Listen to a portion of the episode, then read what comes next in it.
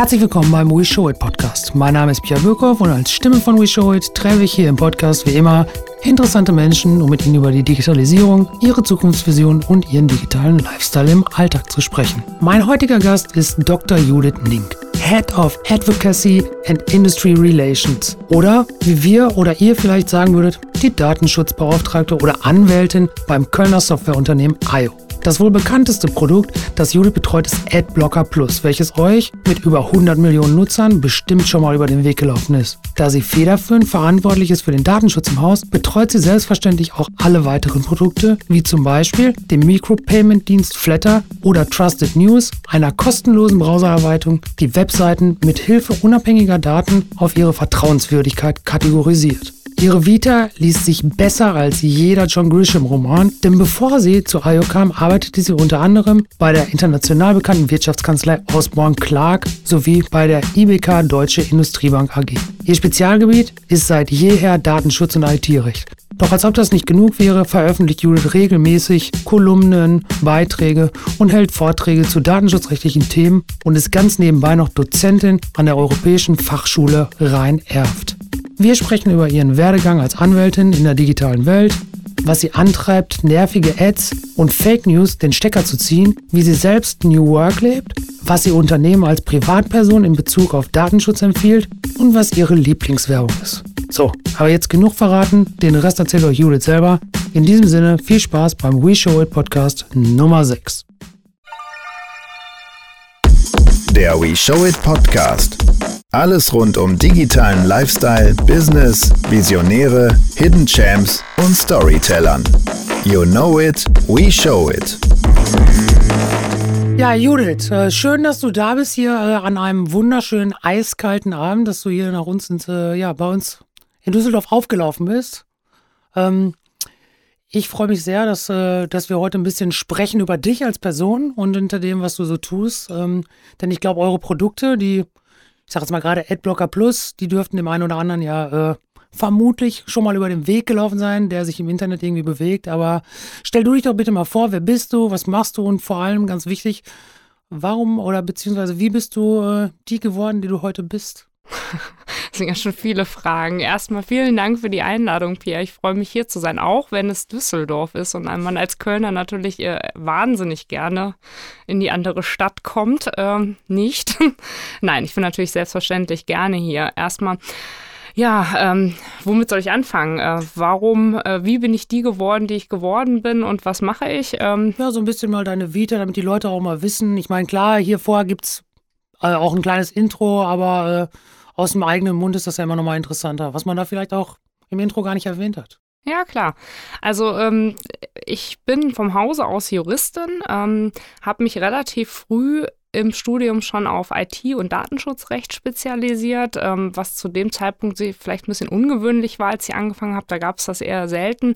Kam daher, dass ich während der Schulzeit immer Freunde hatte, also gute Freunde, die nichts anderes gemacht haben, als sich im Informatikraum aufzuhalten. Und wenn man die in der Pause sehen wollte, man dann halt in den Informatikraum folgen musste und sich dann zwangsläufig irgendwie doch mit IT und Technik beschäftigt hat. Und ich so ein bisschen angefangen habe zu basteln. Ähm, und einer meiner besten Freunde hat dann mit mir zusammen in Göttingen Informatik studiert, während ich Jura studiert habe.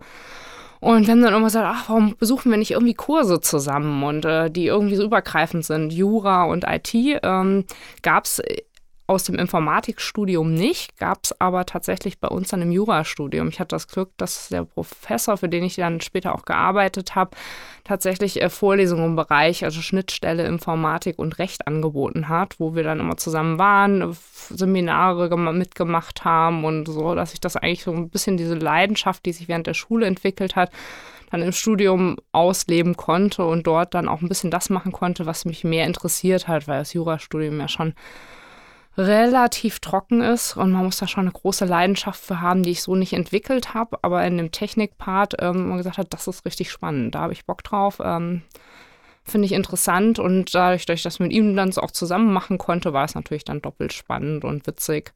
Und so bin ich dann dabei geblieben. Habe dann zuerst im Studium an einem Datenschutzlehrstuhl gearbeitet, bin so in den Datenschutzbereich gekommen. Wann war das ungefähr, damit man das mal so einschätzen kann? 2004. Sagst, ja, okay, das ist tatsächlich ein paar Jahre her. Das ist ein paar Jahre her. Also 2004 war Datenschutzrecht so die nerdy-Materie.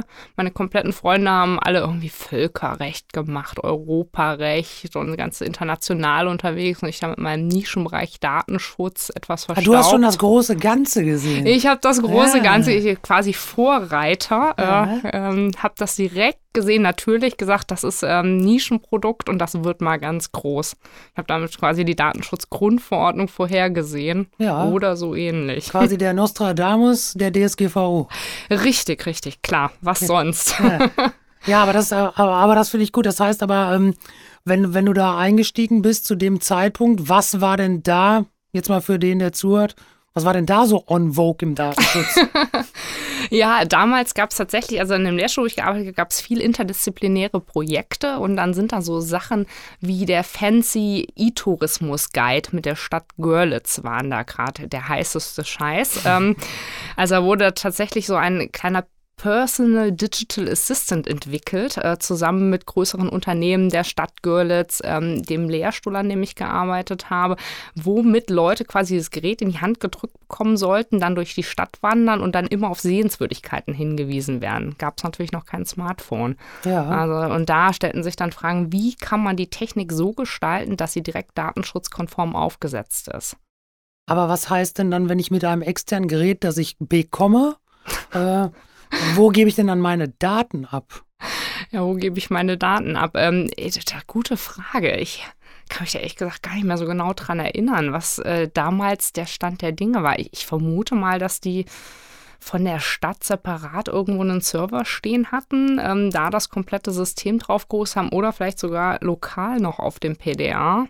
Ja, wahrscheinlich, dass die so ein bisschen zuordnen konnten, wer hat sich jetzt diese Tour gebucht, der bekommt ein E-Tracker oder wie das hieß, halt äh, in die Hand, damit ich das zumindest verfolgen könnte. Ja, okay, das ist. Also wäre so denkbar, ne? Ich meine, der ganze Bereich Cloud Services und ähnliches gab es ja damals noch gar nicht. Also. Jetzt bist du danach, aber äh, ich habe mir ja logischerweise in der Vorbereitung so ein bisschen auch deine Vita mal gelesen. Dann bist du irgendwie in der, Wirt, in, der Wirtschaft gelandet, Osborne und Clark. Genau. Äh, und so ein bisschen weiter. Erzähl uns doch mal da noch mal ein bisschen den Weg, wie das so weiterging. Genau, also ich habe dann als Rechtsanwältin angefangen, habe immer gedacht, Rechtsanwältin, das ist das, was ich sein möchte, dort ausschließlich in äh, IT-Branche beraten. Habe ich auch viele, viele Jahre gemacht, bei Osborne Clark eine Weile. Ähm, habe dort vor allen Dingen Startups beraten, ähm, was super spannend war, weil man da tatsächlich gerade so involviert war in dem Bereich, was ist äh, neu am Markt, äh, was entwickelt sich gerade, wie die Unternehmer waren alle relativ jung und tatsächlich auch offen für Feedback von dem Anwalt, der ja eigentlich keine Ahnung von Wirtschaft hat. Also mhm. einfach, weil man einen Sparing-Partner brauchte. Und das war als junger Anwalt unfassbar spannend, weil man die Chance eigentlich sonst nicht bekommt in dieser Form. Normalerweise ist man als Anwalt für eine kleine Rechtsfrage drin, dann ist man wieder raus und kriegt auch nicht mit, was mit dem Produkt passiert war in dem Startup-Bereich anders. Da haben wir oft tatsächlich von der Gründung bis zum Exit beraten. Das war schon echt schön, auch zu sehen, was passiert mit diesen Produkten, wie geht es weiter. Teilweise auch nochmal Ideen sammeln, was könnte man jetzt machen, welchen Schritt könnte man gehen. Natürlich sehr limitiert auf die Anwaltrolle, aber trotzdem ein bisschen mehr, als man das aus der normalen Beratung kennt. Und da bin ich dann aber irgendwann weggegangen, ähm, weil ich eine Stelle in einer mittelständischen Bank in dieser wunderschönen Stadt angeboten mhm. bekommen hatte, auch im IT- und Datenschutzrecht. War dort zwei Jahre, habe aber gemerkt, das ist mir nicht dynamisch genug. Der Bankenbereich ist ja doch verstaubt ist jetzt äh, der falsche Ausdruck, aber es ist doch was ganz anderes ja, als glaub, die Startup-Welt. Ich glaube, das wird jetzt spannend. so, also das, ich glaube, der, der, das, das ganze Fintech-Thema und so, ich glaube, das, äh, das nimmt jetzt so langsam Fahrt aus. Jetzt wäre ja. vielleicht, wenn du da jetzt wärst, würde es vielleicht in zwei Jahren anders dann aussehen. Weil ich glaube, da passiert jetzt gerade, oder die müssen gerade dynamisch werden. Genau. Die werden quasi gezwungen. Das heißt, da warst du vielleicht noch zu zur falschen dran. Zeit. Ja, oder ja, zu früh dran. Ja, ja, ja genau. Ja, ja. Mit Sicherheit. Ja, dann bin ich dann wieder zurück in die Kanzlei gegangen. Aber ich sage ja, nee, also das Beratungsbusiness hat mir dann doch mehr Spaß gemacht. Und dort habe ich mich dann ähm, mit Till, unserem Geschäftsführer, regelmäßig zum Mittagessen getroffen, weil wir quasi die Büros nebeneinander hatten. Und ich kenne Till äh, schon viel, viel länger, ist eine ganz lange Geschichte. Äh, vor allen Dingen ist aber der Schwager von einem Studienfreund von mir. Und ähm, wir hatten uns vorher schon immer mal getroffen und dann haben wir gesagt, ach, lass uns das doch mal regelmäßig machen. Und irgendwann hat mich Till, ich war gerade ein halbes Jahr wieder in der Kanzlei, gefragt, ob ich nicht Lust hätte, für sie zu arbeiten, ob ich mir das nicht vorstellen könnte. Und ich dachte, ja, kann ich mir auf jeden Fall vorstellen, aber ich bin ja gerade erst gewechselt, ich kann nicht schon wieder wechseln. Äh, meinte er, naja, jetzt oder nie, ne? Da hat er quasi ein Angebot gemacht, das du nicht ausschlagen konntest.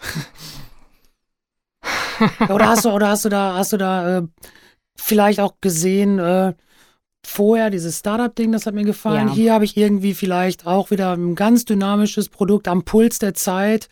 Äh, ja, da so ein bisschen das wieder aufgreifen. Ja, ich glaube, letzteres war es. Ähm, dynamisches Unternehmen, tolles Produkt, äh, spannende Leute, in einem Umfeld arbeiten, was deutlich dynamischer ist, wo die Leute hands-on sind, äh, Dinge erledigt bekommen möchten und zu sehen, wie geht das Produkt weiter. Also einfach so das weitermachen, was man aus der Beratung schon ansatzweise kannte, aber natürlich nie vollständig, weil man irgendwann als Berater immer raus ist. Und äh, ja, also in der Bankenzeit ist mir klar geworden, ich möchte irgendwann auf jeden Fall für eine Softwarefirma arbeiten. Ich brauche den Technikbezug, der ist einfach spannend. Ich mag die Leute in der Branche und ich brauche ein dynamischeres Umfeld. Und das ist bei IO absolut gegeben. Und dann habe ich gesagt, klar, okay, dann wechsle ich halt. Ähm, das ist tatsächlich die Chance, die ich gerne gehabt hätte oder hätte und habe das dann gemacht. Jetzt bist du seit ungefähr ja knapp drei Jahren da, hast da auch schon die ein oder andere Position quasi gewechselt oder auferlegt bekommen, so wie man lesen konnte. Ähm, wann bist du denn das erste mit, mit dem Produkt vielleicht auch privat selber äh, in Berührung gekommen und äh, konntest dir da dann wirklich ein Bild machen und äh, vor allen Dingen, ja, ich vermute mal jetzt, ja, benutzt du es auf jeden Fall. Ähm, aber wie wichtig äh, äh, findest du das für den Privatgebrauch äh, sowas zu nutzen? Und ja, wann kamst du damit selber mal in Berührung? Mhm. Da müssen wir noch ein bisschen weiter zurückgehen. Ich habe während des Studiums äh, in einem Studentenwohnheim gewohnt, was äh, sicherlich Nachteile hat, aber auch Vorteile, weil man eine schöne, äh, schnelle Leitung hatte. Und äh, da bin ich, mal so ein bisschen rumspielt und auch Zeit hat, habe ich da erst das erste Mal das Produkt Webwasher äh, kennengelernt äh, und erster Werbeblocker äh, und habe damals schon Webwasher genutzt. Also ich nutze Werbeblocker tatsächlich schon sehr, sehr lange und habe da auch mal viel mit Einstellungen gespielt. Auch natürlich wieder durch meinen sehr guten Freund, der viele Tipps gegeben hat, wie kann man sich sicher im Internet bewegen. Insofern nutze ich Werbeblocker schon seit sehr, sehr, sehr vielen Jahren. Wann bin ich mit AdBlock Plus, unserem Produkt, in Berührung gekommen? Bei der Gründung der IO GmbH. Damals habe ich noch für Osborne Clark gearbeitet und wir waren in den Gründungsprozess involviert. Ah, okay. Und ja. seitdem kenne ich das Produkt und klar, natürlich. Aber das, das, das, das, ist natürlich super, dass man dann quasi bei einem, äh, äh, ja, mit von ganz unten aufgebauten Baby dann auch anfängt, weil dann versteht man das Produkt natürlich auch von der Pike. Ne? Ganz genau. Da wollte, es, da wollte es der Zufall quasi auch. Der Zufall wollte es, wobei man schon sagen muss, dass ich auch während meiner Zeit bei IO nochmal wahnsinnig viel gelernt habe, wie Filterlisten funktionieren, wie das Produkt insgesamt funktioniert und nicht einfach nur mit dem fertigen Produkt gearbeitet habe. Jetzt ist mir aufgefallen, dass ihr bei IO, das wird einen Grund haben, äh, ihr seid tatsächlich, äh, logischerweise, wie alle Firmen heutzutage Social Media technisch ja auch gut äh, ja, ihr seid aufgestellt, sage ich jetzt mal vorsichtig, aber mein, so meinem Empfinden nach nicht so wirklich umtriebig, was äh, wirklich Publikation, Content etc. angeht. Äh, hat das einen bestimmten Grund, dass ihr da nicht so laut seid? Sagt ihr, nee, pass auf, ganz ehrlich, Fokus voll aufs Produkt oder braucht ihr das gar nicht? Oder warum findet ihr da zumindest in meiner Wahrnehmung contentmäßig recht wenig statt? Mhm. Wir haben es lange nicht gebraucht. Ich glaube, so muss man es formulieren. Ähm, AdBlock Plus war ja ursprünglich mal ein Hobbyprojekt von dem Wladimir Paland, der es entwickelt hat. Ähm, und dann hatte er auf einmal in seinem Hobbyprojekt äh, eine Million User und hat festgestellt, Mist, das kriege ich gar nicht mehr gehandelt. Ich, ich, brauche jemanden. Und dann hat er zusammen mit dem Till die Firma gegründet. Die haben ein Produkt hinterentwickelt, das Ganze äh, finanzierbar gestaltet und alles. Also man, er hat überhaupt keine Werbung dafür gebraucht, um sein Produkt populär zu machen, weil es einfach schlicht und ergreifend ein gutes Produkt ist. Ja, ja, gut. So, und perfekt. perfekt. Und mittlerweile hat man natürlich äh, wahnsinnig viele Konkurrenten, die auch gute Produkte anbieten, so dass man jetzt sicherlich an einem Zeitpunkt ist oder vielleicht auch schon ein bisschen früher an einem Zeitpunkt war, wo man äh, Marketing braucht, wo man Social Media braucht, wo man Content braucht. Aber es war natürlich so als Basis noch nicht da. Äh, das heißt, wir sind jetzt dabei, das Ganze aufzubauen, sicherlich auch schon die letzten zwei, drei Jahre, aber wir sind noch nicht an dem Punkt, wo wir sagen würden, dass wir da mega gut drin sind. Also wir haben da noch ganz viel Potenzial nach oben. Äh, insbesondere im Bereich Marketing, Marketingstrategie, Kommunikationsstrategie. Also soll heißen, es ist nicht so, dass wir es nicht brauchen. Wir brauchten es ursprünglich mal nicht. Äh, und jetzt sind wir am Zeitpunkt, wo wir es definitiv brauchen und es noch nicht 100 Prozent aufgebaut haben. Ja, ist ja wahrscheinlich bei euch auch eher eine Frage wirklich des, des Brand-Stärken anstatt des Produkts, weil das Produkt ist, äh, glaube ich, tatsächlich, ich glaube, über 100 Millionen User weltweit. Äh, ja, eine absolute Bombe, sage ich mal. Das, ist, das spricht für sich schon mal. Ähm, aber um da wirklich wahrscheinlich zu bestehen, muss man irgendwann, keine Ahnung, die Köpfe mal zeigen oder irgendwie wahrscheinlich da so ein bisschen was machen. Weil das, das Produkt, sagst du selber, das entwickelt ihr stetig weiter, das wird immer besser. Das ist, glaube ich, mit Sicherheit auch einer der, wenn nicht der Player, genau in dem Game. Ähm, aber drumherum ja, wird heute einfach, glaube ich, ein bisschen mehr abgefordert. Ne? Wie siehst du das denn äh, persönlich? Wie nutzt du denn selber Social Media? Was gibst du denn von dir so preis? Äh, nutzt du das auch zum Austausch mit Kollegen oder auch im Be Bereich auf äh, Datenschutz? Äh, machst du da irgendwie Werbung für dich, für deine, für eure Produkte? Wie machst was, was machst du da? Ganz unterschiedlich. Ähm, ich habe gerade erst letztes Jahr mein Facebook-Profil gelöscht, was ich nie hätte haben wollen und mir ausschließlich deswegen eingerichtet habe, weil ich eine Weile in den USA gelebt habe, in einem, in einem International Student House, wo, als ich gehen musste, festgestellt habe, schon während der Zeit dort lief eigentlich alles über Facebook ab und ich war außen vor, beziehungsweise die Leute haben sich irgendwann auf mich eingestellt und mich separat eingeladen, weil ich nicht bei Facebook war. Und als ich dann dabei war zu gehen, habe ich mir, die werden mir niemals E-Mails schreiben schreiben. Das wird nicht passieren und daraufhin habe ich dann irgendwann ein Profil eingerichtet, das auch viele Jahre dann zumindest, um den Kontakt zu halten, genutzt. Mhm. Äh, es war für die Beratungspraxis natürlich auch nicht schlecht, äh, auf Social Media im Bereich Facebook vertreten zu sein. Aber ich habe jetzt festgestellt, ich, ich mag dieses Portal nicht, es ist nicht mein Medium und deswegen habe ich das Profil jetzt gelöscht. Klar, als Datenschützer ist man da sowieso etwas vorsichtig. Ähm, Insofern, äh, ich bin nicht mehr vorhanden auf Facebook. Ähm, ich nutze relativ intensiv LinkedIn und äh, bin gezwungen worden, äh, mein Kollege Jan wird mich jetzt hassen, dass ich das sage, aber ich bin gezwungen worden, mir ein Twitter-Profil einzurichten, einfach damit unser Social-Media-Team mich auch mal bei Vorträgen verlinken kann und ähnliches. Also ich sehe den Mehrwert und ich versuche bei Twitter auch aktiv zu werden. Ich bin noch nicht wirklich gut drin, versuche es aber partiell. Bei LinkedIn, ähm, das nutze ich schon relativ intensiv. Da habe ich auch ein größeres Netzwerk versuche unsere Unternehmensnews regelmäßig zu teilen, versuche das zu teilen, was ich mache, wenn ich auf Veranstaltungen gehe, mein Netzwerk anzutickern, ob sie auch dort sind, ob man sich treffen kann. Ja, ähm, auch aus meinem Netzwerk Sachen weiterzuteilen. Also LinkedIn nutze ich schon intensiv. Bei Twitter ist sehr viel Potenzial nach oben. Ja, okay, heißt, heißt aber tatsächlich, wenn ich das so raushöre, finde ich aber äh, total interessant. Also wirklich rein äh, business getrieben, überhaupt nicht persönlich getrieben. Also nicht, ja, das ist hier mein Essen, habt alle Spaß damit und äh, so ein Kram, sondern wirklich rein Business getrieben. Ja, korrekt. Ja, ist auf jeden Fall eine, Zeit, eine Zeitersparnis, kann ich nur sagen. ja. So, ähm, Außerdem, glaube ich, interessiert niemanden mein Essen. Da ja, sagen die Leute oft, es sieht traurig aus. Ah, okay, okay. Das, das, das finde ich jetzt spannend. Warum? Was ist daran traurig? Was fehlt da? Die Gewürze. Ah, okay. Nein, ich esse wahnsinnig gerne Gemüse und ähm, ich vergesse öfter mal mein Essen zu würzen und habe dann einfach, äh, wie sagt mein Mann gerne, Brokkoli mit Bohnen. Ah ja, okay, das ist ja fast so wie, äh, wie Reis mit Bohnen im Dschungel. Richtig, äh, der Dschungel? Jetzt hast du mich abgehalten. Ja, das, das Dschungelcamp, da gibt es doch immer hier äh, Reis mit Bohnen als Bestrafung. Da würdest Ach. du sagen, ja, lecker.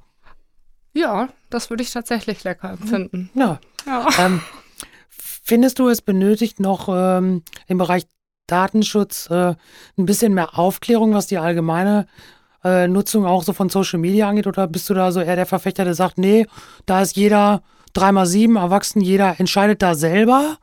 Ähm, Oder sagst du, nee, da brauchst du mehr Aufklärung in Form von, die Leute sind sich vielleicht gar nicht bewusst, was sie da tun?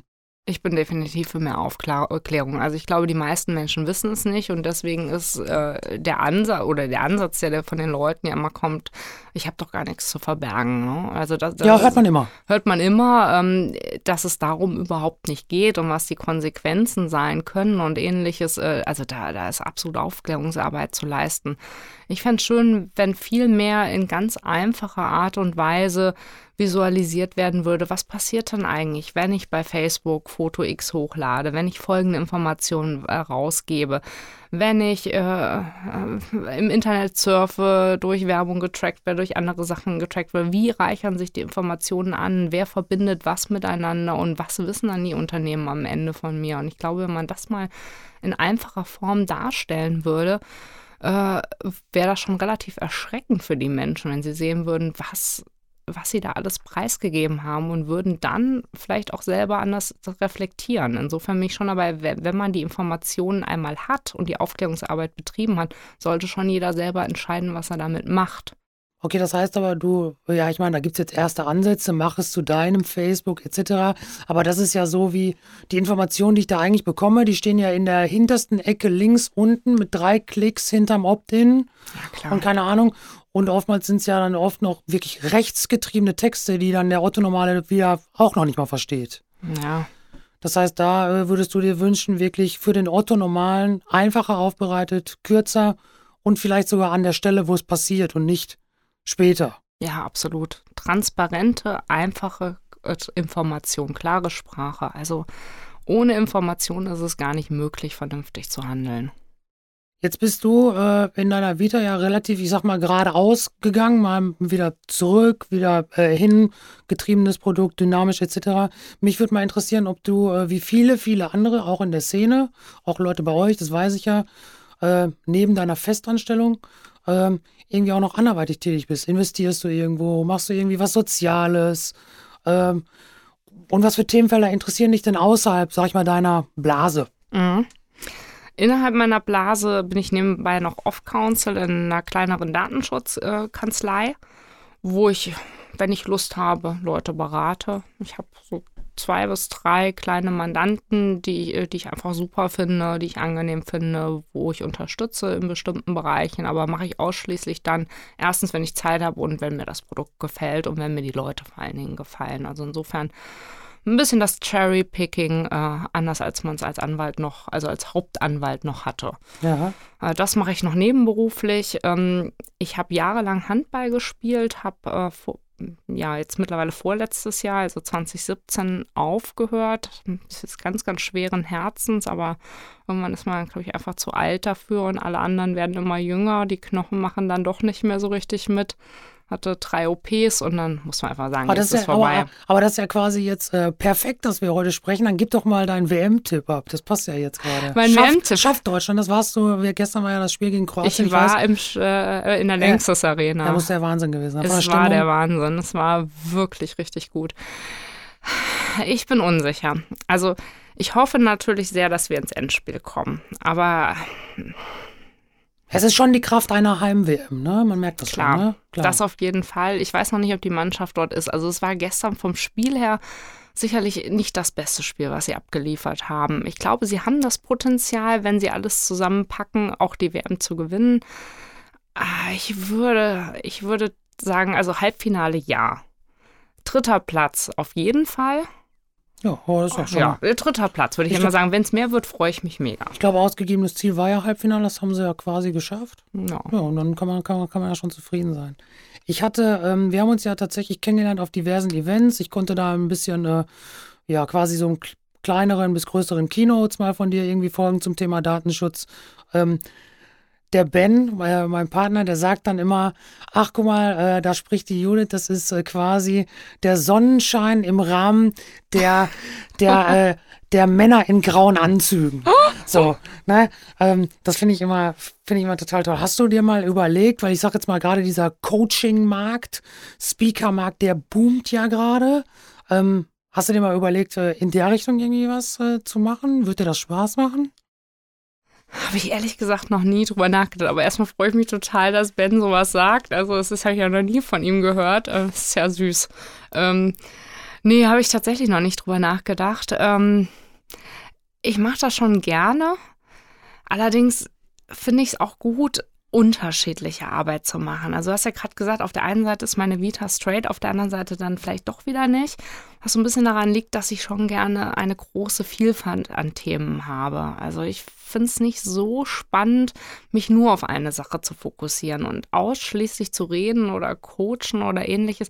Das wäre mir auf Dauer dann auch zu langweilig. Insofern freue ich mich schon, dass ich die Position habe, die ich habe, wo ich einfach völlig unterschiedliche Sachen machen kann. Also wo ich frei bin, meine Vorlesungen zu halten, wo ich Vorträge halten kann, wo ich jetzt hier mit dir in einem Podcast sitzen kann, wo ich aber auch einfach mal sitze und ein Gutachten schreibe zu einem bestimmten Thema oder mit Hilda zu brainstorme, was für neue Produkte wir machen können, die irgendwie datenschutzrechtlichen Impact haben. Also das finde ich schon extrem schön. Äh, deswegen habe ich da noch nie drüber nachgedacht. Ja, aber, so, aber, aber, so ein bisschen quasi machst du es ja, weil du es gerade äh, einmal kurz als Wort fallen lassen. Du bist ja irgendwie auch noch an der Hochschule irgendwie tätig. Ne? Du bist da irgendwie, was machst du? Bist du Dozentin oder was? Genau, ähm, ich bin Dozentin. Ich bin jetzt erstmal bei der einer, äh, was heißt erstmal, ich habe das Jahre hinweg immer mal wieder an anderen Hochschulen gemacht ähm, und dort dann meistens für Fachfremde, heißt in dem Fall jetzt Wirtschaftsinformatiker oder Leute, die Modul ähm, E-Marketing oder oder ähnliches haben. Da habe ich so die rechtlichen Bereiche abgedeckt. Äh, und jetzt letztes Semester, ja, IT-Recht äh, für Wirtschaftsinformatiker. Genau. Okay. Und okay. da einfach einen ganz normalen ja, Lehrauftrag. Jetzt ist ja letztes Jahr, ich sag mal, das Thema Datenschutz durch die DSGVO, ich sag's mal, gefühlt ein bisschen sexy geworden. jeder, jeder ist da so äh, hardcore drauf eingesprungen. Auf einmal war es omnipräsent.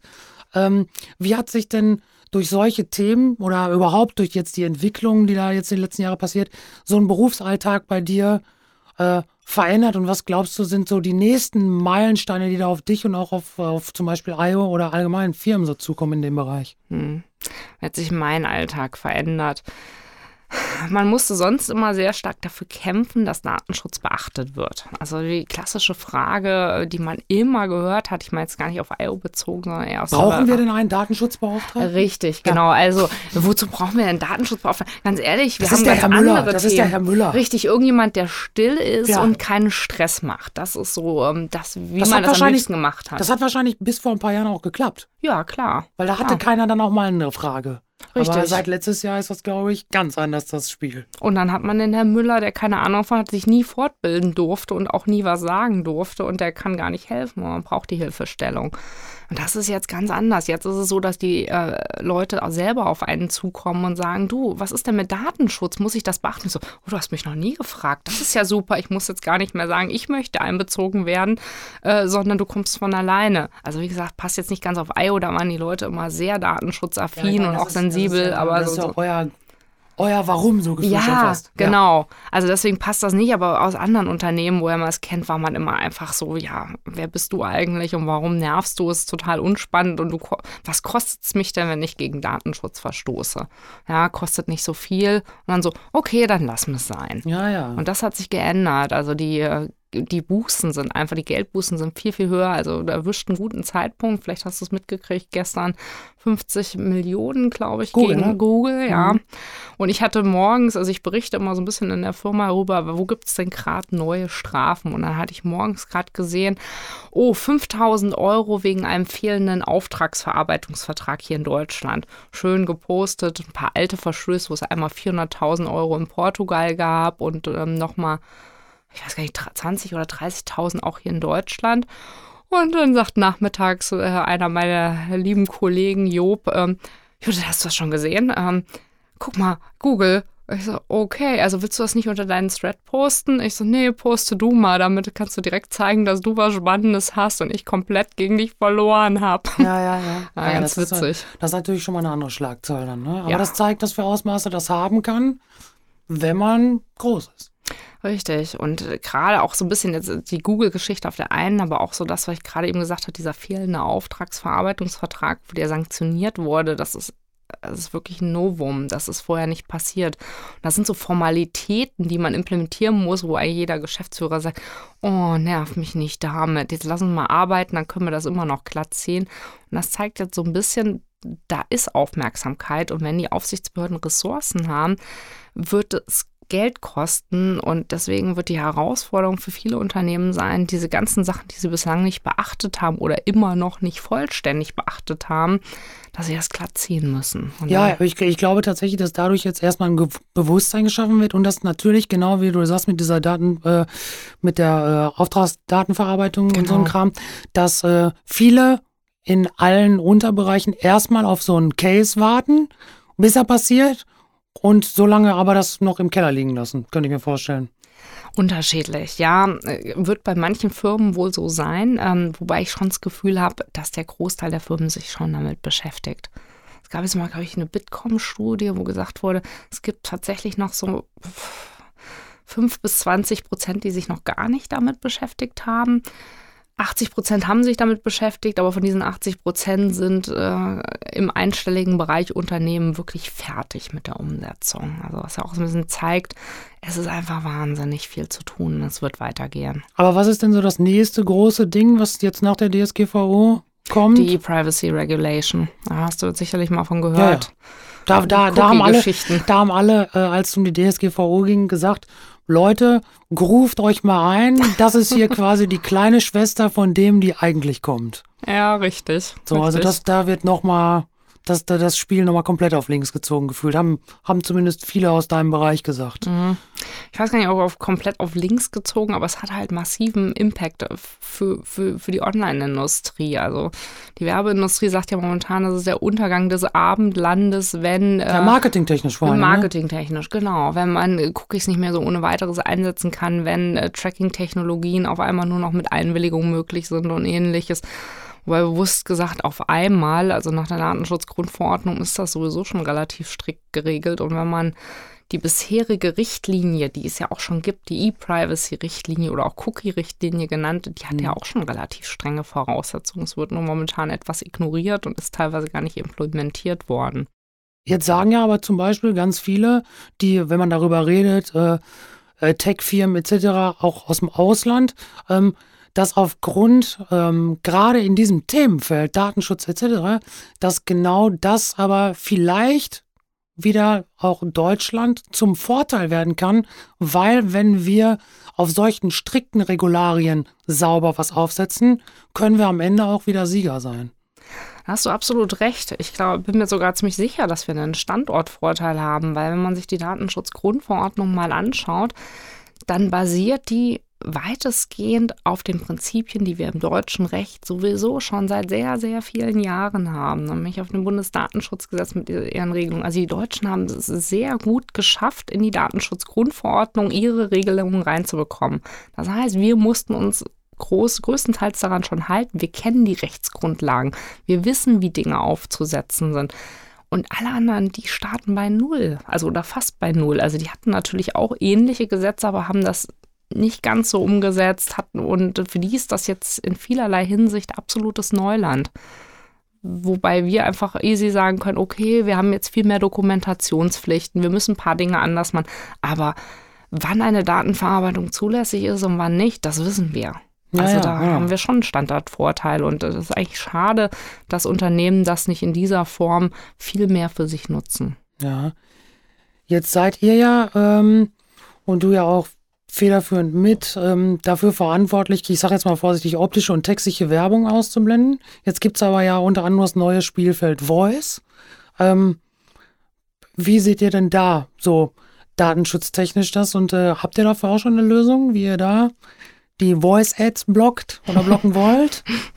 Die Voice-Ads. Ähm, jetzt erwischt du mich auf dem falschen Fuß. Damit habe ich mich tatsächlich noch nie befasst. Kannst du mir ein bisschen mehr Kontext geben? Ja, also grundsätzlich, also wir waren äh, letztes Jahr auf einer großen Konferenz und da hieß es ganz groß, da wurde auch, war jemand von Google auch und da wurde gesagt, dass in fünf Jahren ungefähr ähm, 70 Prozent aller Anfragen im Internet über Voice passieren werden. Davon mhm. ab, dass äh, die Häuser und alles, was man machen kann, dass alles über Voice irgendwann passieren wird. Weiß ich nicht, sehe ich noch nicht ganz, aber ich bin auch jetzt nicht so der aktuell so ein Freund davon. Ich nutze das tatsächlich gar nicht, weil ich dazu keinen Zugang habe. Ähm, aber auch da äh, entwickelt sich ja gerade ein Werbemarkt. Ach, du meinst sowas wie Echo ja, und Ja, ähnliches? Alexa und so ein ah, Kram, genau. okay, okay, okay. Da habe ich dich, Genau. okay, jetzt, jetzt hast du mich auch abgeholt.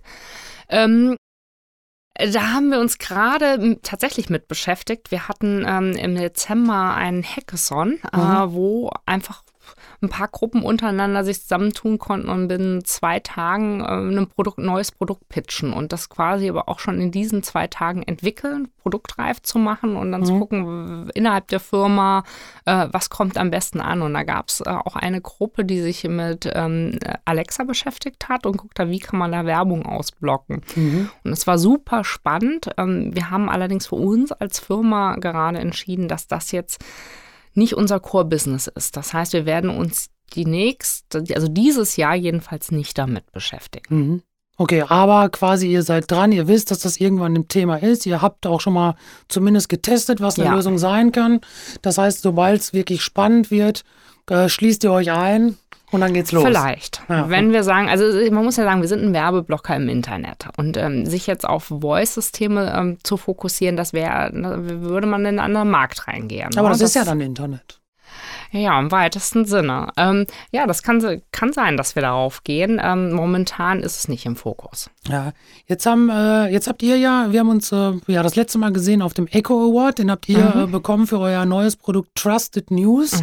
Äh, da würde ich gerne mal ganz kurz mit dir darauf eingehen. Und zwar äh, in aller Munde ist, äh, sind quasi Fake News etc., was heute alles so passieren kann in dem Umfeld. Erzähl mal bitte was über das Produkt, weil das fand ich hochgradig spannend und äh, was deine Aufgabe da in dem Produkt ist. Ähm, erstmal das Produkt als solches ist, äh, also ist ganz schön oder ganz interessant zu sehen, wie ist das eigentlich zustande gekommen. Auch das ist jetzt etwas, weil Fake News ist auch nicht unser Core-Business. Ähm, deswegen gab es da jetzt kein dezidiertes Produktteam, was sich damit beschäftigt hat, was den Auftrag bekommen hat, sich darum zu kümmern. Und es war tatsächlich so, dass eine Mitarbeiterin ähm, mit einem Kollegen gesprochen hat und gesagt hat, Mensch, das ist ein Thema, das müssen wir doch adressieren. Und wir sind doch eigentlich total gut in dem Bereich. Äh, Wir können Extensions entwickeln. Wir sind in der Lage, da was zu machen. Wollen wir uns da nicht hinsetzen? Und dann hat sich äh, ein Team aus Freiwilligen gebildet, die von unserer Geschäftsführung gesagt bekommen haben, ja, macht, testet ein bisschen aus. Das ist noch nicht Teil unseres Geschäfts, aber probiert mal und guckt mal, wo, wo ihr am Ende landet. Ihr Ja. kriegt Support, aber ihr macht das jetzt quasi mal so als Hobbyprojekt innerhalb eurer Arbeitszeit. Ja, cool. Ja, und dann haben dann, es war ein relativ kleines Team, wo zum Beispiel gar kein Entwickler dabei war, aber wo ein UX-Designer ähm, auf einmal gezeigt hat, dass er da auch äh, Entwicklungsskills hat und der dann ganz fleißig die Extension mitentwickelt hat. Die haben dann äh, einen Partner gesucht, das ist Metasert, ähm, der ganz viele Jahre ähm, ja, im Security-Bereich aktiv war und dann bei dem Thema Fake News sehr früh gestartet hat, eine Datenbank zu entwickeln. Was sind denn eigentlich äh, möglicherweise Seiten, die problematisch sein könnten, was sind Inhalte, die problematisch sein können, haben da so ein Rating-System entwickelt und dann haben wir gesagt, wir möchten ja mit euch zusammenarbeiten, wir haben hier ein Produkt, wir könnten das zusammen weiterentwickeln. Ähm, lass das doch mal versuchen zu implementieren, ja. Und ähm, dann hat dieses Team das mit Metasert zusammen aufgesetzt. Also ist unser Produkt, Metasert ist nur ein Partner.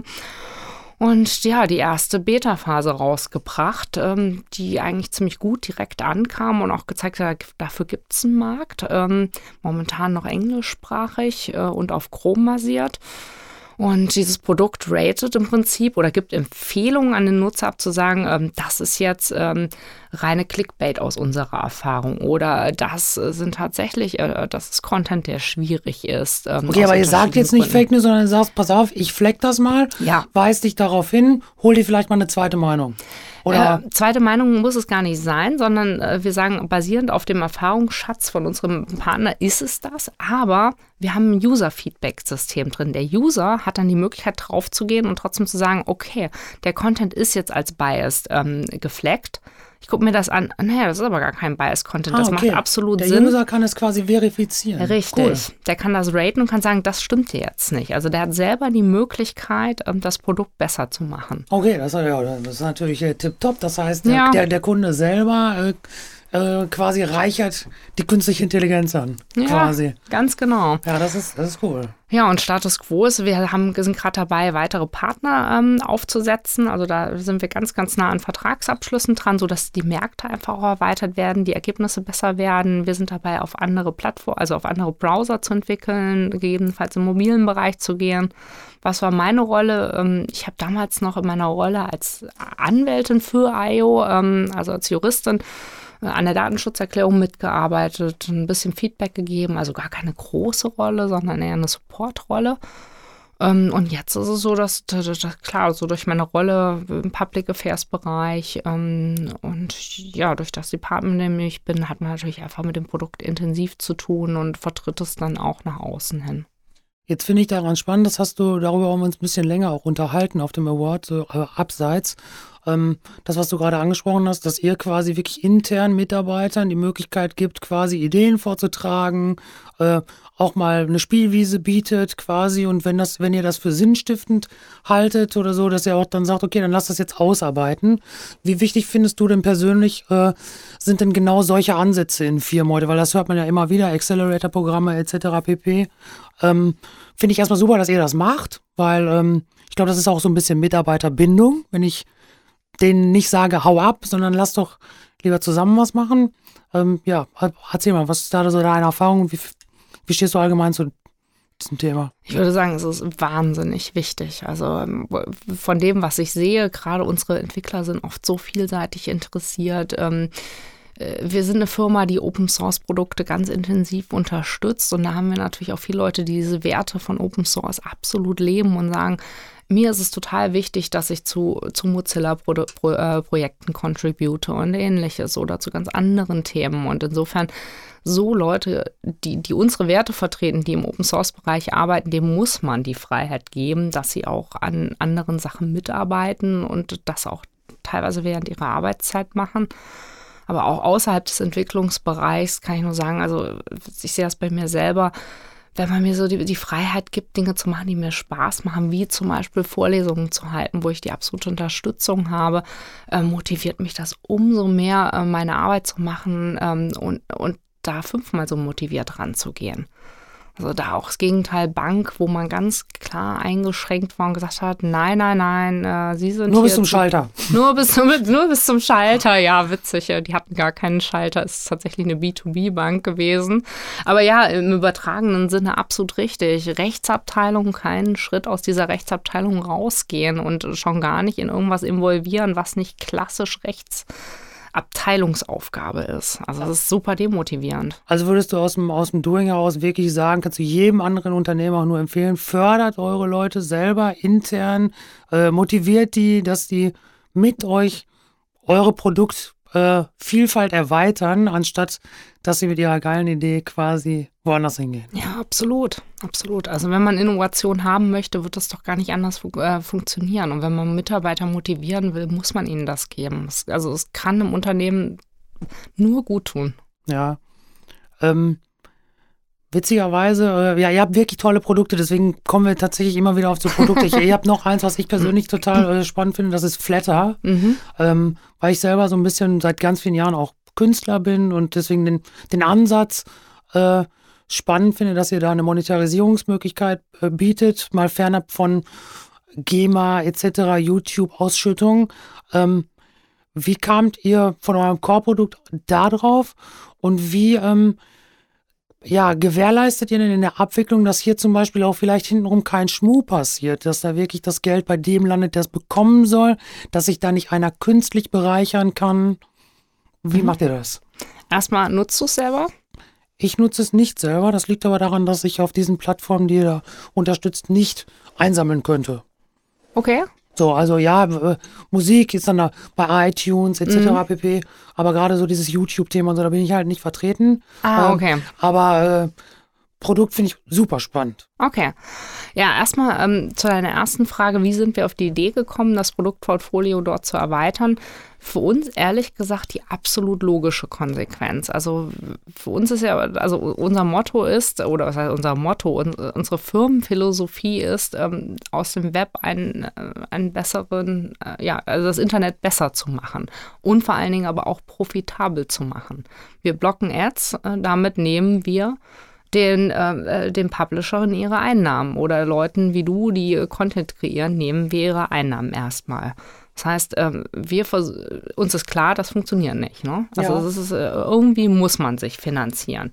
Das ist, die erste Frage ist jetzt die einzige Möglichkeit. Ähm, und da kommt Flatter ins Spiel. Nein, wir sind der Meinung, es, muss, es kann auch andere Möglichkeiten geben. Und das insofern sehen wir Flatter als Ergänzung zu den Produkten, die wir bisher haben. Das ist nämlich unsere andere Alternative, das Acceptable Ads Programm, nämlich nur solche Werbung zu integrieren, die nicht nervig ist, die den Nutzer mhm. einfach nicht wahnsinnig macht und alles überlagert. Ja, und da wir bisher immer nur Acceptable Ads hatten, war es für uns die logische Konsequenz, eine weitere Alternative für den Nutzer zu schaffen, dem Content-Ersteller das zurückzugeben, ähm, was ihn an Einnahmen durch Werbung entgeht. Und auf der anderen Seite für den Nutzer ein Erlebnis zu schaffen, dass er trotzdem Content konsumieren kann, ohne die ganze Zeit Werbung dazwischen zu haben. Ja, ich finde es deshalb spannend, weil ich kenne es selber aus dem Kreativmarkt, dass ähm, ich finde es einfach charmant. Äh, oder ich, das ist, nicht jeder ist so unterwegs, aber ich finde es einfach total charmant, dass ich die Möglichkeit habe zu sagen, okay, pass mal auf, ich habe jetzt hier kostenlos zum Beispiel relativ sehr guten Content bekommen. Ähm, und ganz ehrlich, den fand ich so gut, dass mir auch, was weiß ich, ein Euro wert oder keine Ahnung. Und der soll dann auch da landen und nicht beim Werbenetzwerk. Ja, absolut. Ähm, wie stellen wir das sicher? Das war ja deine zweite genau. Frage, um darauf zurückzukommen. Also Flatter äh, ist tatsächlich auch eine Browser-Erweiterung. Du siehst, wir können Browser-Erweiterungen, ja. das ist unser Ding. Ähm, ja, also Flatter war ursprünglich mal ein Social Plugin. Ich weiß nicht, ob du das aus der Historie noch nee. kennst. Ähm, ja, also war im Prinzip wie der Facebook-Like-Button und mhm. ähnliches etwas, was der Webseitenbetreiber direkt in seine Seite einbinden konnte. Ja, wie so ein Donate. Wie so ein Donate, genau. Ja. Nur, dass man halt äh, schon einen Monat monatlichen Betrag hatte, den man eingezahlt hat. Und sobald man dann auf den Button geklickt hat, wenn der Webseitenbetreiber ihn integriert hat, dann hat der Webseitenbetreiber einen Anteil von deinem monatlichen Betrag ah, bekommen. Ah, okay. Zum Beispiel, also als es das damals noch gab, ich fand immer netzpolitik.org super. Ähm, also hatte ich meinen monatlichen Betrag dann ganz bewusst immer an netzpolitik.org ja. gegeben, indem ich einfach bei denen drauf geklickt habe und nirgendwo anders. Das heißt, äh, mein monatlicher Betrag ist komplett an die gegangen. Also mhm. hatte man so ein bisschen auch in der Hand. Ähm, ja, insofern hat man das äh, damals schon ganz gut und einfach sicherstellen können. Haben wir gesagt, ja, das Problem ist, Social Plugins funktionieren nicht mehr so richtig. Der Facebook-Like-Button ist nicht mehr so richtig gefragt. Die Einbindung, Leute haben Datenschutz ein Thema. Daten werden immer automatisch übertragen, war jetzt bei Flatter nicht so, aber das ist so ein bisschen Bedenken, die man bei Social Plugins hatte, funktionieren irgendwie nicht richtig. Wirst du besser wissen als ich. So, und dann waren, ähm, Flatter war ja eine eigenständige Firma, eine schwedische Firma. Und dann haben wir gesagt, lass uns doch ähm, zusammenarbeiten und haben eine Kooperation mit Flatter gestartet und gesagt, wollen wir nicht versuchen, eine Extension zu entwickeln, die sieht, was der Nutzer macht, auf welche Webseiten mit Content er geht und dann den monatlichen Betrag an die jeweiligen Webseiten auszuschütten. Mhm. Und so, dass man ganz fair sagt, es wird entsprechend der Interaktion des Nutzers mit der Seite das Geld verteilt. Ja, super. Also er wird gar nicht, er muss gar nichts selber mehr machen, sondern nur sagen, okay, ich stelle Betrag X zur Verfügung. Genau. Äh, und du, ich erlaube dir, mein Nutzerverhalten zu tracken und dann so zu verteilen, wie ich konsumiere. Ja, ähm, ja wobei das Wort Nutzerverhalten äh, direkt ähm, äh, kleiner Disclaimer dazu, die Extension läuft in dem Browser des Nutzers. Mhm. Das heißt, wir haben da gar keinen Zugriff drauf. Okay. Äh, und wir haben das Ganze so aufgesetzt, dass so wenig Daten wie möglich erhoben werden. Das heißt, es wird schon mitgeguckt, wie oft du mit, also wie ja, wie, wie engaged, ne? Jetzt fällt mhm. mir gerade das deutsche Wort, also äh, du mit der Seite bist, äh, wie oft du klickst ähm, und nicht nur, wie lange ist eine Seite geöffnet, sondern ja, okay. schon die Interaktion. Die wird innerhalb der Extension getrackt. Die Daten gehen nicht an uns, sondern die bleiben in der Extension. Ähm, ja, und basierend darauf berechnet die Extension dann den entsprechenden Wert und sendet an uns den Wert A, ähm, x Prozent gehen an heise.de zum Beispiel. Okay. Ja. Die einzige Downside hier ist, dass der Webseitenbetreiber seine äh, ähm, URL bei uns auch registrieren muss, weil wir müssen ja irgendwie die Möglichkeit ja, ja, haben, auszuschütten. Ja, genau. Aber so ist sichergestellt, dass das Geld tatsächlich beim Webseitenbetreiber landet. Ja, das finde ich super. So, wir kommen jetzt so ein bisschen dem Ende zu und gehen da nochmal darum hin, warum du auch unter anderem hier bist, so ein bisschen auch mal auf deine Persönlichkeit. Mhm. Ähm, jetzt spielen in vielen Unternehmen und auch äh, in der Persönlichkeitsentwicklung solche Dinge wie New Work, neue Arbeitswelten, Remote Work, Homeoffice äh, eine Rolle. Wie ist, wie ist das bei dir? Lebst du das? Bist du das? Wie findest du das?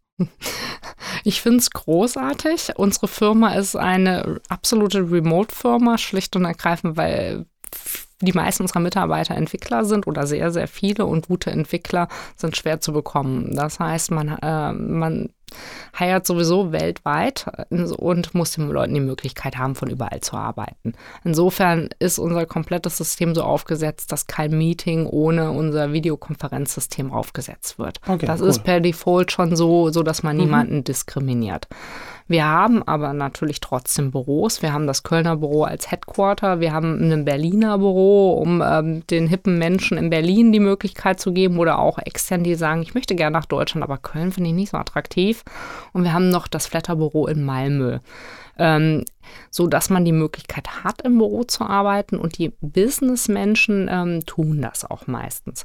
Bist du einer davon? Ja, ich bin ein Businessmensch und okay. ich muss sagen, deine Frage war ja, nutze ich das, bin ja. ich das?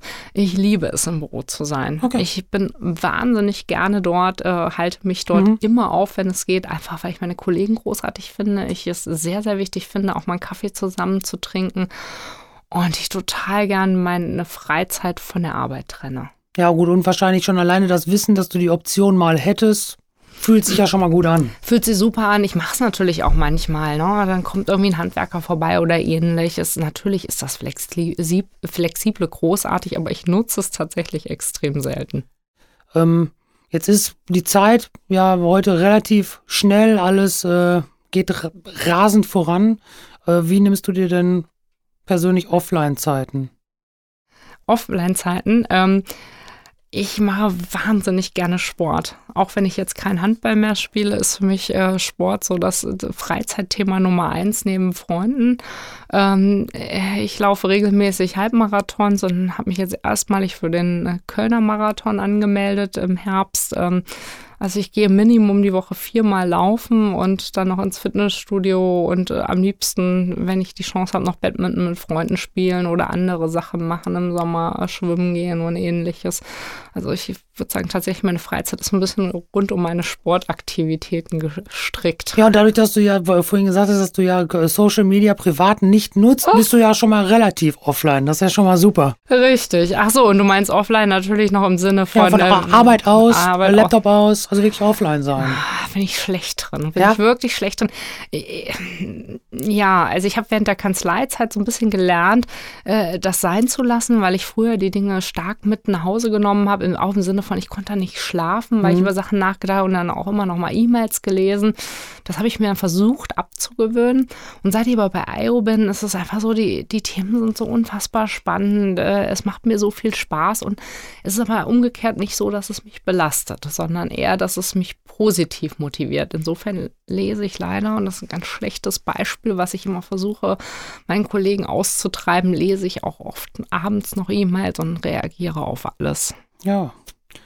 Kein also, gutes Beispiel. Ja, was heißt kein gutes Beispiel? Je, jedem das Seine. Ne? Jetzt würde mich noch äh, interessieren, das frage ich auch eigentlich jeden. Ähm, Gibt es eine Person oder wer oder beziehungsweise wer oder was inspiriert dich denn persönlich? Beruflich oder privat? Ja, am, am liebsten beides. Gibt es da irgendwie ein Vorbild, einen Mentor oder sagst du, nee, ich bin gar nicht so menschengetrieben, sondern ich ziehe mir meine Inspiration woanders her? Boah, das ist jetzt echt eine gute Frage. Da habe ich, hab ich noch nie drüber richtig nachgedacht. Es gibt natürlich Personen, die ich ganz schon beeindruckend finde. Es jetzt so aus dem Stegreif. Hm. Also, anders aufgezogen. Ich bin ein großer Fan der Süddeutschen Zeitung. Ja. Das ist jetzt kein Mentor oder ähnliches, ja, nee. aber das ist etwas, was ich wahnsinnig gern lese, wo ich mir Input raushole. Ähm, und ansonsten gibt es einfach viele Menschen, die ich jetzt gar nicht so als übergeordnete Menschen sehen würde, aber mit denen ich einfach unfassbar gerne diskutiere, die mich herausfordern, die ganz anders sind als ich, ähm, aber unfassbar wertvollen Input geben. Das können Arbeitskollegen sein, aber auch im privaten Bereich. Ähm, ganz viele Freunde, mein Mann, äh, der ganz anders tickt und mir immer wieder sagt, nee, das überdenkst du nochmal und jetzt schläfst du nochmal drüber, ähm, bevor du das beantwortest und ähnliches. Also eher so in der Ebene. Jetzt seid ihr äh, ja eine Firma, die sich verschrieben hat, der Werbung den, den Hahn abzudrehen, so ein bisschen.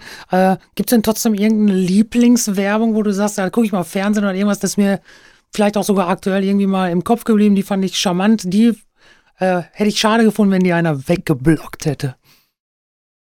Puh, auch da erwischte mich auf einem ganz schwierigen Fuß, weil ich gucke kein Fernsehen. Ähm, ich gucke ausschließlich Serien, Fußball ja, und Handball. Ja, kenne ich. Kenn ich. Insofern wüsste ich gar nicht. Also ich finde manche Werb ähm, Radiowerbung ganz charmant. Ähm, ja, das ist ja wirklich dieses bleibt, äh, geht ins Ohr, bleibt im Kopf und das ist tatsächlich so. Richtig. Ich nehme tatsächlich Radiowerbung auch ganz anders wahr. Ach, interessant. Das heißt, du hast jetzt auch gar nicht so im, äh, im Fernsehbereich irgendwas, was dich da äh, interessiert? Ja, also das äh, begegnet mir natürlich schon, weil ich da irgendwie, aber ich sehe Fernsehwerbung dann meistens doch eher irgendwie, keine Ahnung, im YouTube-Kontext oder mhm. so, tatsächlich auch nicht im Fernsehen. Klar, da ist immer mal der coole Ikea-Spot oder irgendwie, es gibt äh, einen relativ coolen von Konrad letztes Jahr und ähm, aber äh, tatsächlich nehme ich Radiowerbung auch äh, anders, äh, anders und stärker, weil das liegt aber daran, dass ich viel im Auto unterwegs bin, mhm. Äh, so viel konsumiere und äh, ich tatsächlich nur das Audiotechnische äh, bleibt tatsächlich bei mir auch länger hängen. So. Ja, genau. So, ähm, ich habe noch drei Fragen. Äh, und zwar zum Abschluss, äh, was man so hört, ist, dass äh, das bei euch ja tatsächlich das Thema Datenschutz nicht nur ein Thema ist, sondern das ist bei euch das Thema. Das ist cool. Was wären denn deine Tipps für andere Firmen, ähm, wie die das Thema bei sich auch cool besetzen können? Also, was würdest du denen da mitgeben? So vielleicht so zwei, drei Taschenspieler-Tipps. ist ja viel auch Leute getrieben. Und dann so ein bisschen. Äh, die, ja, das wäre vielleicht schon mal, ja. schon mal ein Tipp. Also äh, auf der einen Seite sind natürlich die Mitarbeiter, die viel Wert drauf legen, die Techies, die sagen, das, das, das ist einfach eine super Sache, das ist, ist Mehrwert für mich und alles. Und ansonsten vielleicht nicht so tröge Personen im Datenschutzteam haben, also nicht so aus dieser 90er Jahre Zeit rangehen, immer als Verhinderer dazustehen, sondern zu sagen, Mensch, das ist ein Thema, mit dem kann man Lösungen finden. Datenschutz ist nicht nur Nein, sondern Datenschutz hat auch ein Ja. Die Frage ist nur, wie man es gestaltet vielleicht jemand, der ein bisschen mehr Esprit rangeht ähm, und Lust hat zu helfen, also ein Macher. Ja, okay, ja, das, wird, das finde ich ist fast schon der, der, der, Königstipp, weil das hätte ich fast jetzt auch gedacht, dass du sowas sagst, dass es wirklich ist, äh, dieses doch sehr trockene Thema, besetzt mhm. das einfach mit einer smarten Person, ja. die das logischerweise über ihre Personality dann schon einfach anders transportiert. Ne? Ja, genau. So, weil das Thema bleibt halt trocken. So. ja, ja, aber ja, trotzdem, aber, aber trotzdem finde ich es jetzt spannend, wenn wir beide uns jetzt hier unterhalten. Äh, ist das halt was anderes, als wenn ich mich jetzt mit Herr Müller 63 Krawatte, der das vielleicht inhaltlich genauso erzählt, aber halt schon alleine von seiner Attitüde einfach anders rüberbringt. Deswegen äh, würde mich jetzt so eine Person wie du äh, da mehr abholen. Aber das, wie du sagst, das ist tatsächlich natürlich auch abhängig, wer sitzt dir da gegenüber, auch auf der anderen Seite. Ne? Ja, freut mich aber, dass du das so siehst. Also ja. das ist, ähm, ja. Eine Frage, die wir allen stellen, ist, welche Frage hätte ich dir denn jetzt noch stellen sollen, die du gerne beantwortet hättest? Darf ich noch mal einen Schritt zurückgehen? Mir ist nämlich doch eine Werbung eingefallen, ja. die ich cool fand. Super. Ähm, diese Fernet, ist es Fernet Branca gewesen? Das war so eine Offline-Kampagne, wo die gesagt haben, äh, immer, ähm, You have an ad blocker, uh, we have an ad ad blocker. Life is bitter. Ja. Das fand ich wirklich nee, das witzig. Ist, ja, das ist äh, Fernet Branca, ne? Ich meine, genau. das ist ja. Fernet Branca, ja, war, ja, oder? Also irgendwie sowas stimmt. in das der Richtung. Eine, also das war eine große Out-of-Home-Kampagne, ja. stimmt. Ja, große Plakatwände und so, das war super.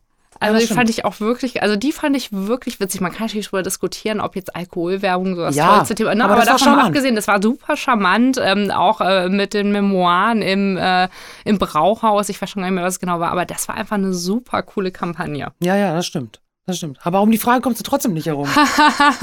Hat mir ein bisschen Zeit gekauft. Ja. Ähm, was ist, äh, wa- wa- was hättest du mich fragen können, was ich noch nicht beantwortet habe? Oder was du, ja, was du gerne, oder die Frage, wo du gesagt hast, die fände ich cool, wenn er mir die stellt. Gibt's ja. Äh, über mein Laufthema rede ich so gerne. Das habe ich einfach schon alleine untergebracht. Das wäre es also nicht. Ähm, äh, Du kannst auch ganz smart sagen, nein, nein. Nee, ich glaube nicht. Ich glaube tatsächlich nicht. Das, also, ist, das ja. ist gut, dann klopfe ich mir immer hier imaginär auf die Schulter und sage, Ja, ich habe gute Fragen gestellt. Nee, Ähm, wir haben wieder mal spannende Themen behandelt. Die, äh, die letzte Frage, die wir jetzt anfangen zu stellen, ist, äh, wenn du jetzt gleich hier rausgehst und du müsstest mit einem Wort beschreiben, worüber wir heute gesprochen haben, welches Wort wäre das? Wenn ich jetzt sagen würde, der Podcast über die Stecknadel fällt. ist total schwer, weiß ich. Äh, ja, ähm, ich formuliere, der Jurist ne, will es natürlich perfekt machen. Ähm, Hau raus. ja, Gib dem Ding ein Hashtag. den Menschen. Das ist doch ein schönes Schlusswort. Und das, das, das freut mich, dass das Wort jetzt gefallen, gefallen ist, denn darum soll es ja tatsächlich hier auch gehen. Ja, Ja, ich fand es total äh, super spannend. Vielen, vielen Dank, dass du da warst. Ähm, ich hoffe auch, äh, du hattest ein bisschen Freude. auf jeden Fall. Ich hätte nicht gedacht, dass wir schon äh, nach sechs haben. Also als du das erste Mal meintest, die Zeit rennt, dachte ich, okay, es ist kurz vor sechs. Wahnsinn, das ist. Das geht dann doch, doch schneller, ne? Aber ja, ähm, ja Danke, wir, dass ich da sein durfte. Ja, immer, immer wieder gerne. Wird bestimmt nochmal vorkommen, dass wir dich nochmal einladen, zu vielleicht auch einem anderen Format. Ähm, ja, für heute haben wir genug gespielt. Das war's dann jetzt auch mit dem We Show It Podcast Nummer 6. Ich hoffe, ihr da draußen, ihr hattet auch alle Spaß beim Hören. Äh, konntet ein bisschen was mitnehmen, auch zum Thema Datenschutz natürlich. Ähm, Jetzt gibt es auch noch eins zu tun und darüber würden wir uns natürlich freuen. Ihr geht jetzt äh, einfach mal zum Supermarkt äh, eures Vertrauens und zwar zu Spotify, iTunes oder Soundcloud. Könnt uns da folgen oder mal eine positive Bewertung dalassen und äh, ja, bis zum nächsten Mal. Danke fürs Zuhören und ciao. Der We Show It Podcast. Alles rund um digitalen Lifestyle, Business, Visionäre, Hidden Champs und Storytellern. You know it, we show it.